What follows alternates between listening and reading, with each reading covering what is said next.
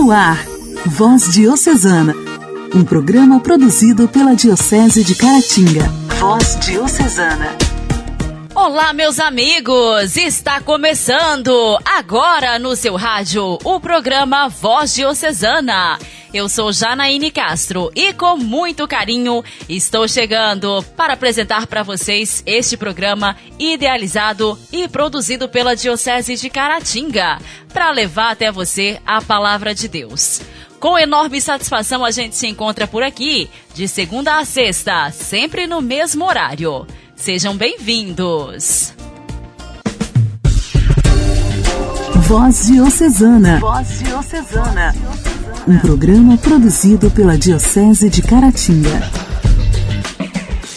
Nesta quarta-feira, com alegria, comemoramos a festa de três arcanjos: Miguel, Gabriel e Rafael a Igreja Católica, guiada pelo Espírito Santo, herdou do Antigo Testamento a devoção a estes amigos, protetores e intercessores que do céu vêm em nosso socorro, pois, como São Paulo, vivemos num constante bom combate. A palavra arcanjo significa anjo principal e a palavra anjo, por sua vez, significa mensageiro. O nome do arcanjo Miguel possui um revelador significado em hebraico. Quem como Deus.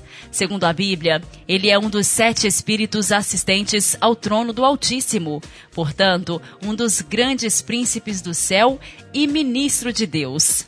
No Antigo Testamento, o profeta Daniel chama São Miguel de príncipe protetor dos judeus, enquanto que no Novo Testamento ele é o protetor dos filhos de Deus e de sua igreja, já que até a segunda vinda do Senhor estaremos em luta espiritual contra os vencidos, que querem nos fazer perdedores. O nome do arcanjo São Gabriel, citado duas vezes nas profecias de Daniel, significa força de Deus ou Deus é a minha proteção. É muito conhecido devido à sua singular missão de mensageiro, uma vez que foi ele quem anunciou o nascimento de João Batista e, principalmente, anunciou o maior fato histórico, no sexto mês, o anjo Gabriel foi enviado por Deus a uma cidade da Galileia chamada Nazaré. O anjo veio à presença de Maria e disse-lhe: Alegra-te, ó tu, que tens o favor de Deus. A partir daí, São Lucas narra, no primeiro capítulo de seu evangelho, como se deu a encarnação. São Rafael, um dos sete espíritos que assistem ao trono de Deus. Rafael aparece no Antigo Testamento, no livro de Tobi. Esse arcanjo, de nome Deus curou ou Medicina de Deus, resistiu à vista do piedoso Tobi e nos demonstra que a sua presença, bem como a de Miguel e Gabriel, é discreta, porém amiga e importante. Tobias foi à procura de alguém que o pudesse acompanhar e conhecesse bem o caminho. Ao sair, encontrou o anjo Rafael em pé diante dele, mas não suspeitou que fosse um anjo de Deus. São Miguel, São Gabriel e São Rafael, rogai por nós. A alegria do Evangelho. O Evangelho.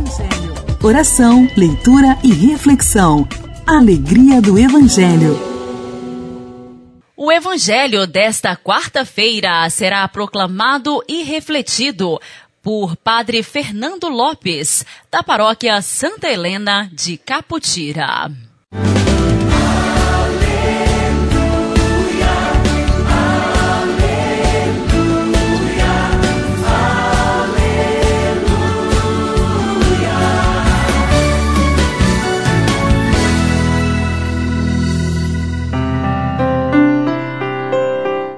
O Senhor esteja convosco, Ele está no meio de nós. Proclamação do Evangelho de Jesus Cristo, segundo João. Glória a vós, Senhor. Naquele tempo, Jesus viu Natanael que vinha para ele e comentou: Aí vem um israelita de verdade, um homem sem falsidade. Natanael perguntou: De onde me conheces? Jesus respondeu: Antes que Filipe te chamasse, enquanto estavas debaixo da figueira eu te vi. Natanael respondeu: Rabi, tu és o filho de Deus, tu és o rei de Israel. Jesus disse: Tu crês porque te disse: Eu te vi debaixo da figueira? Coisas maiores que esta verás. E Jesus continuou: Em verdade, em verdade eu vos digo: vereis o céu aberto e os anjos de Deus subindo e descendo sobre o Filho do Homem. Palavra da salvação. Glória a vós, Senhor. Meu querido irmão, minha querida irmã, ouvintes do programa Voz Diocesana, no Evangelho, Jesus fala a Natanael após tê-lo chamado e obtido uma resposta afirmativa da sua disponibilidade em servir como apóstolo, que ele verá o céu aberto e os anjos de Deus subindo e descendo sobre o Filho do Homem, ou seja, quando respondemos positivamente ao chamado de Deus, ele nos possibilita a ver seus anjos e tê-los como intercessores. Os anjos, no sentido daqueles que desempenham um papel de ser representantes de Deus, de agir conforme a vontade de Deus, sendo neste mundo pessoas cujas obras se assemelham às de Deus, como a figura do anjo Miguel, que pelo seu compromisso com a vida revelam a força de Deus. Lembramos o anjo Gabriel, que na solidariedade com os que sofrem, amenizam, dirimem e curam as dores. Lembramos São Rafael, somos anjos na vida dos nossos irmãos e irmãs quando assim agimos. É o que pede este evangelho do dia de hoje, onde nós celebramos os santos arcanjos Miguel, Gabriel e Rafael. Então, meus queridos irmãos e irmãs, que possamos ser anjos na vida dos nossos irmãos e irmãs, fazendo com que possamos realizar grandes obras diante daquilo que nós fazemos, diante daquilo que nós queremos e podemos realizar na vida da comunidade, na vida da família, como também na vida da sociedade. Que assim Deus nos abençoe nos fortaleça na nossa caminhada e na nossa vida diária. Louvado seja nosso Senhor Jesus Cristo, para sempre seja louvado. Santos anjos do Senhor, intercedei por nós.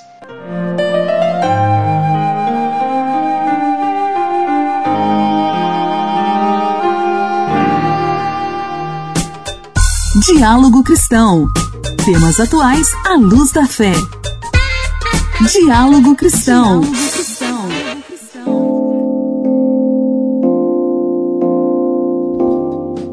CEPAT é a sigla em inglês para Programa Computadorizado de Treinamento de Atenção, uma espécie de videogame que está sendo testado em crianças com autismo e que tem mostrado resultados promissores. A tecnologia foi desenvolvida por pesquisadores da Universidade de Tel Aviv, em Israel, e Birmingham, na Inglaterra, para crianças com TDAH, o transtorno de déficit de atenção uma vez que mais da metade das crianças com autismo também enfrentam déficit de atenção, pesquisadores brasileiros resolveram testar os games em crianças e adolescentes com espectro autista. Ao todo, 26 crianças entre 8 e 14 anos foram acompanhadas em sessões de jogos de computadores. 14 delas usaram os jogos do CIPAT. 12 tiveram acesso a outros tipos de videogames. Antes de começarem as sessões, as crianças dos dois grupos tinham nível acadêmico e sintomas de autismo similares. Depois de dois meses, todos os voluntários que usaram o CIPAT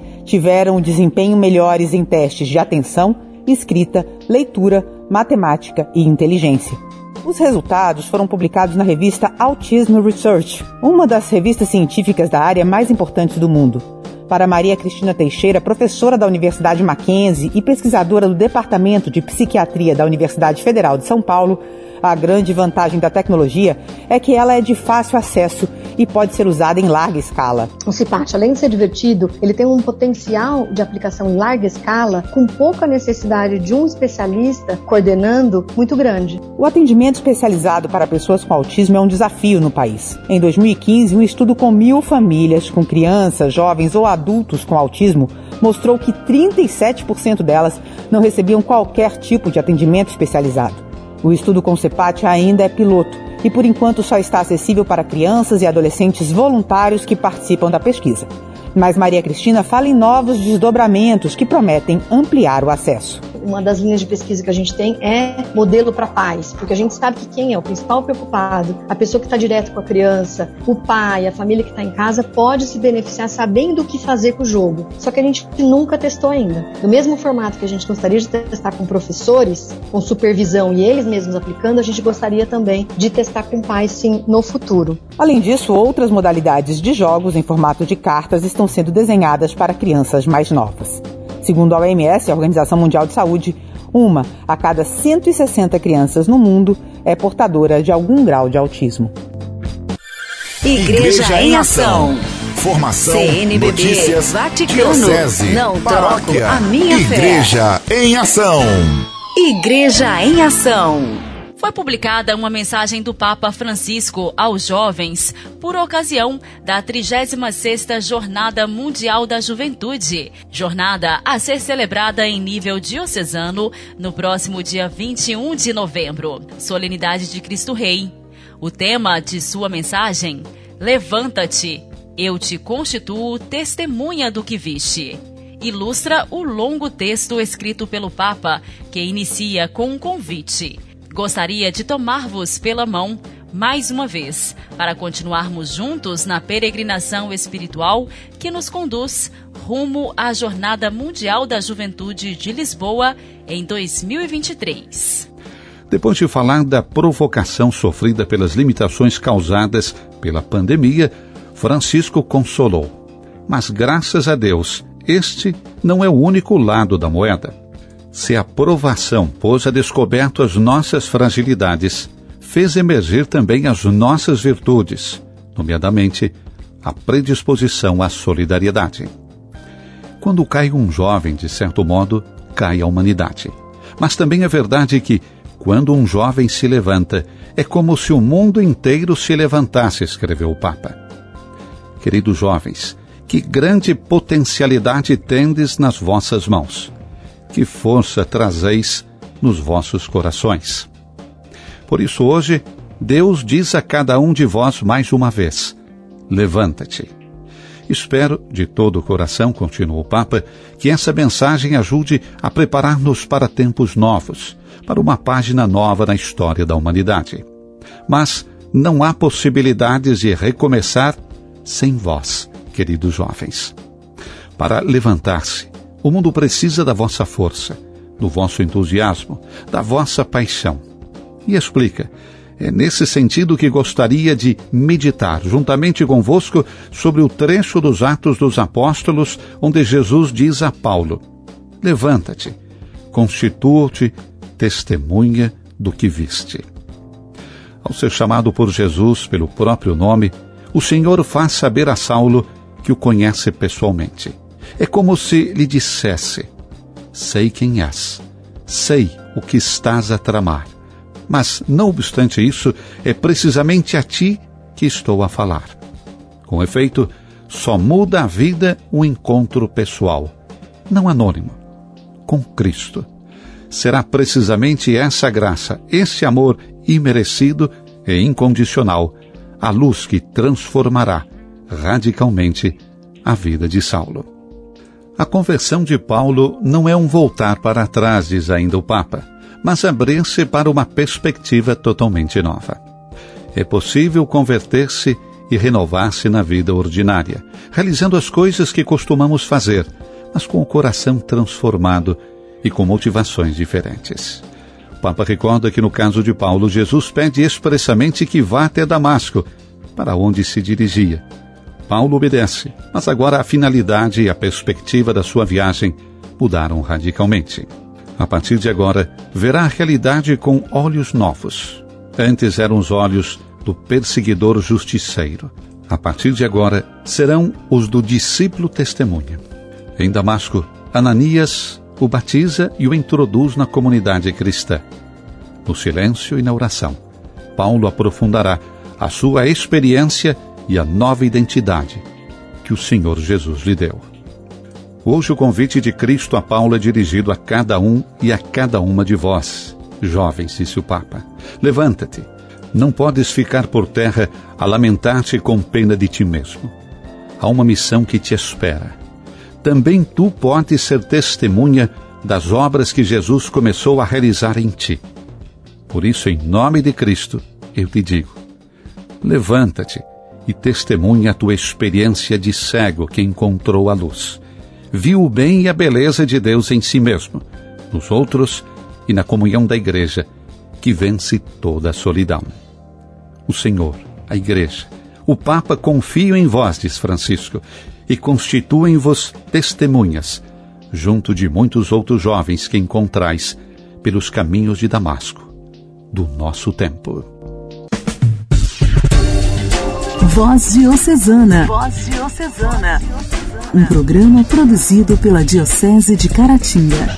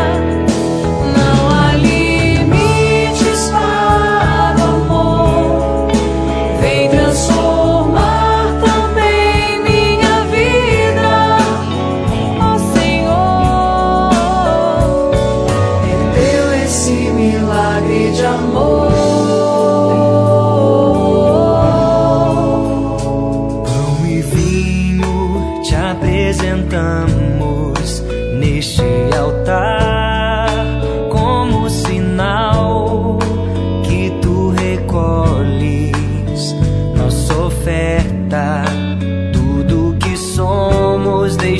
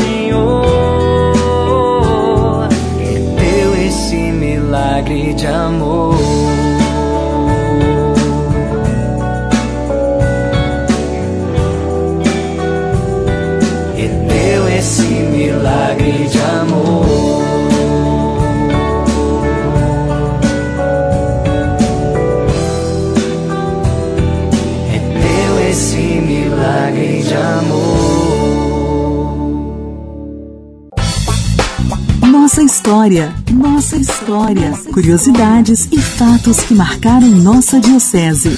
Nossa história. quadro Nossa História de hoje, seguimos ouvindo a Rosene, ela que tem nos contado sobre a chegada dos sacramentinos do Santíssimo Sacramento à Diocese de Caratinga. Hoje nos conta sobre a vida de Padre Colombo. Caros ouvintes da voz diocesana, chegamos então o dia de conhecer mais o nosso querido Padre Roque Colombo para saber quem foi este que construiu este santuário. Quem foi Padre Roque Colombo? Padre Colombo, ele nasceu no dia 25 de abril de 1906 e a sua nacionalidade é na Itália. Os seus pais são Ângelo Colombo e a sua mãe Tagliaferri e ele matriculou-se em Turim, onde fez os seus estudos de primeiro grau com duração de cinco anos. Em Bérgamo, ele fez o seminário, fez filosofia, teologia e ele foi ordenado sacerdote no dia 19 de dezembro pelo cardeal Maurílio Fossati. A diocese de origem de Padre Colombo é Milão. E a chegada dele aqui no Brasil foi em 1937. A chegada a esta diocese, ordem religiosa a que pertence sacerdotes do Santíssimo Sacramento. Paróquias onde exerceu seu ministério foi na Catedral de Belo Horizonte, Monte Santo, sul de Minas, São Paulo, Brasília e a Caratinga. Paróquia do Coração Eucarístico de Jesus. Orar costuma fazer bem. Intimidade com Deus. Esse é o segredo. Intimidade com Deus com Padre Elias Garcia. Garcia. Costuma fazer bem. Olá, irmãos e irmãs, continuemos a refletir sobre nossa espiritualidade. A revelação é a fonte da espiritualidade cristã. Mas o que é fé? A fé não é somente um ato do intelecto, a fé é dom de Deus. É envolvimento humano no mistério, a teologia espiritual é a aplicação da teologia. A graça, ela não destrói a natureza, ela o aperfeiçoa. A vida sacramental e a vida eucarística são forma de manter-se em comunhão com Cristo. A palavra de Deus é a mediação privilegiada para a vida espiritual. A palavra de Deus alimenta a vida do cristão e a vida da Igreja. Santo Inácio Loyola diz: Não é o saber que satisfaz e sacia a alma, mas o sentir e saborear as coisas internamente. A vida espiritual também é a vida interior, a vida teologal, uma vida ativa, prática, testemunhada. A vida espiritual também tem a ver com o nosso apostolado, o nosso ser cristão no mundo. O apostolado é a participação na missão de Cristo. Através do apostolado, nós somos colaboradores de Deus, instrumento pelo qual Deus ele nos serve para fazer chegar a sua mensagem, sua palavra aos corações. De que modo você, irmão e irmã, você vive o seu apostolado e a sua vida espiritual? Deus te abençoe e até mais.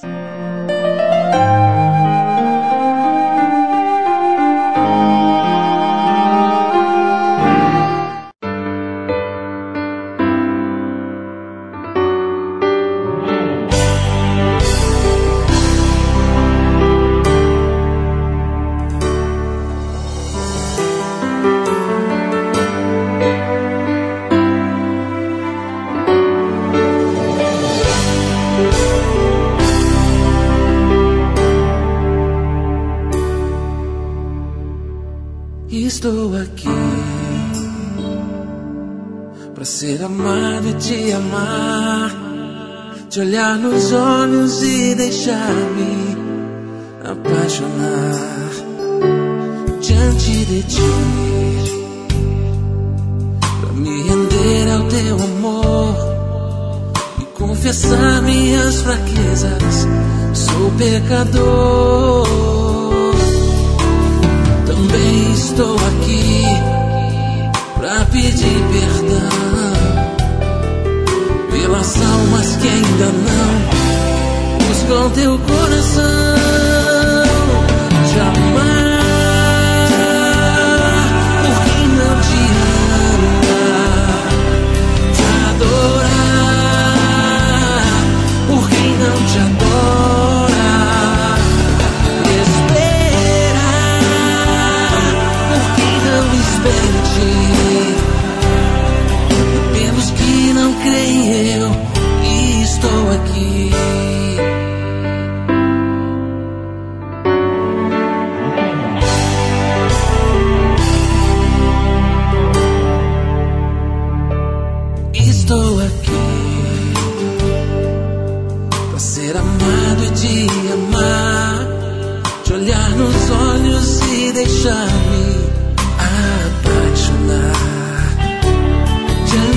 ti, pra me render ao teu amor e confessar minhas fraquezas.